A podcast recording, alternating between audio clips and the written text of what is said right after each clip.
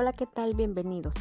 Antes que nada doy gracias a toda la audiencia por el interés al escuchar y conocer más sobre el tema que se presentará. Mi nombre es Evelyn Hernández García, estudiante de UNIT, que es la Universidad Interamericana para el Desarrollo, y actualmente estudio Administración de Empresas Turísticas. Y hoy vamos a hablar del tema libertad y voluntad.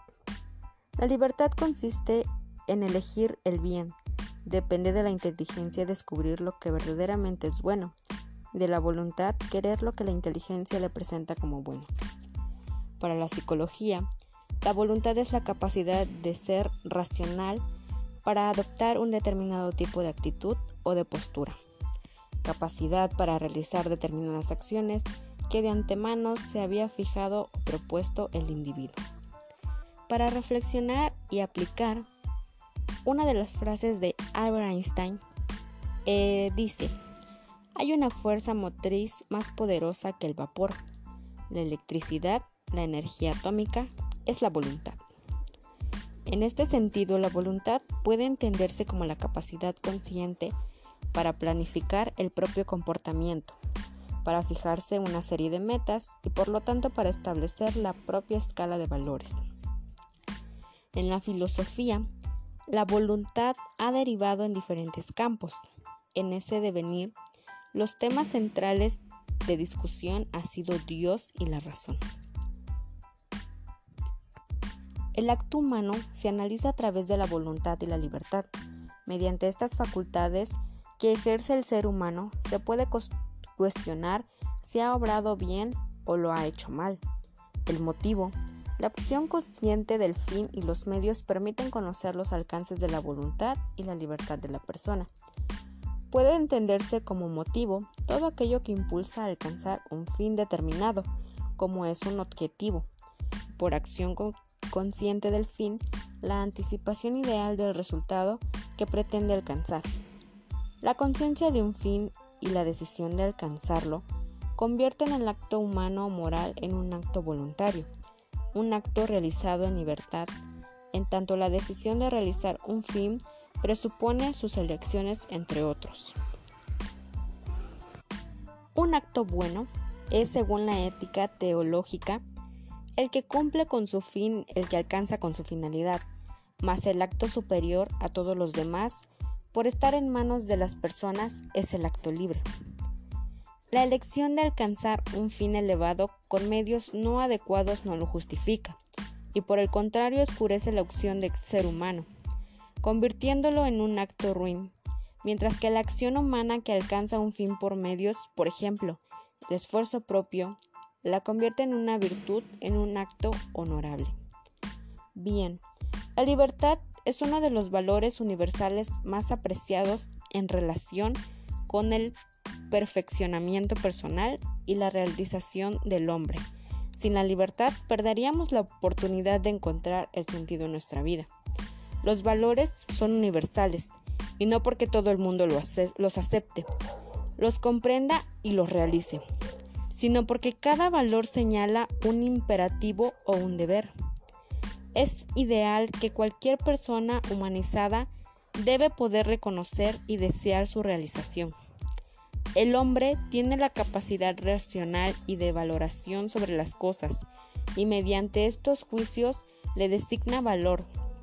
Y al hablar del mundo que los rodea, se refiere a él no solo con criterios lógicos o racionales, sino también metalógicos, que van más allá de la explicación racional.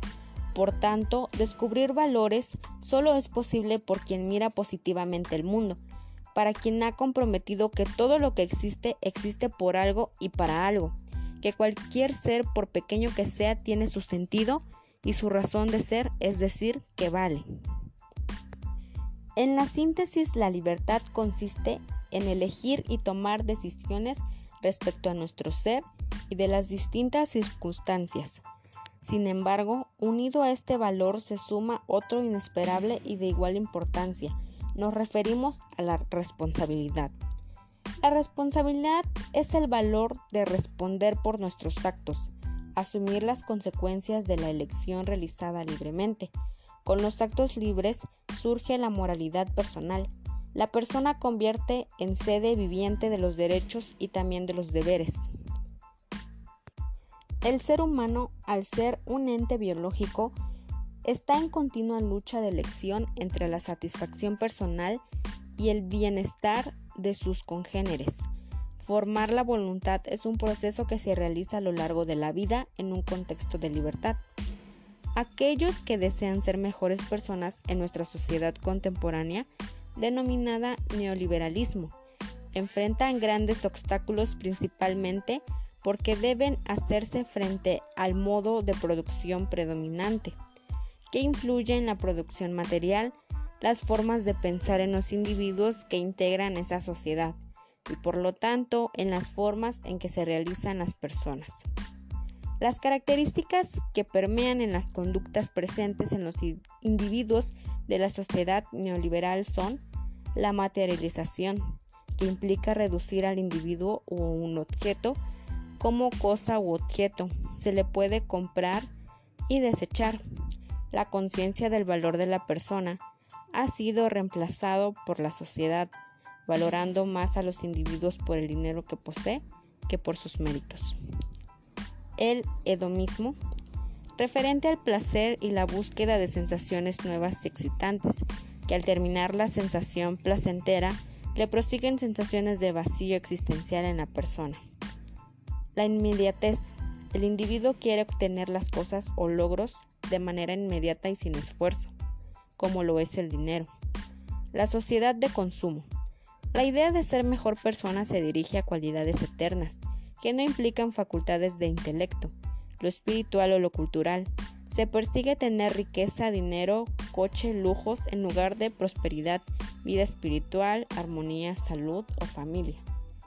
La actitud social permisiva. Hablamos acerca de la interpretación errónea de la libertad y la diferencia y falta de responsabilidad de los formadores padres, docentes o autoridades.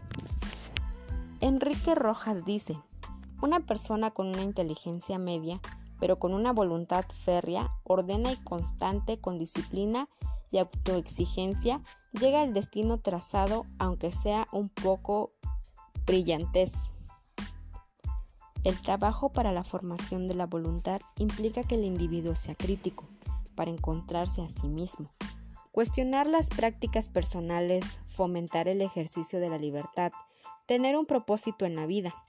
Dicha voluntad puede educarse considerando elementos basados en la formación y pasado el tiempo, pues se requiere de tiempo para poder desarrollar inteligencia y tomar decisiones asertivas en función de nuestras necesidades, también para poder decidir y tomar decisiones correctas por último, hacer una retrospectiva de los resultados obtenidos derivados de las decisiones tomadas, lo cual implica tiempo para observar, reflexionar y analizar.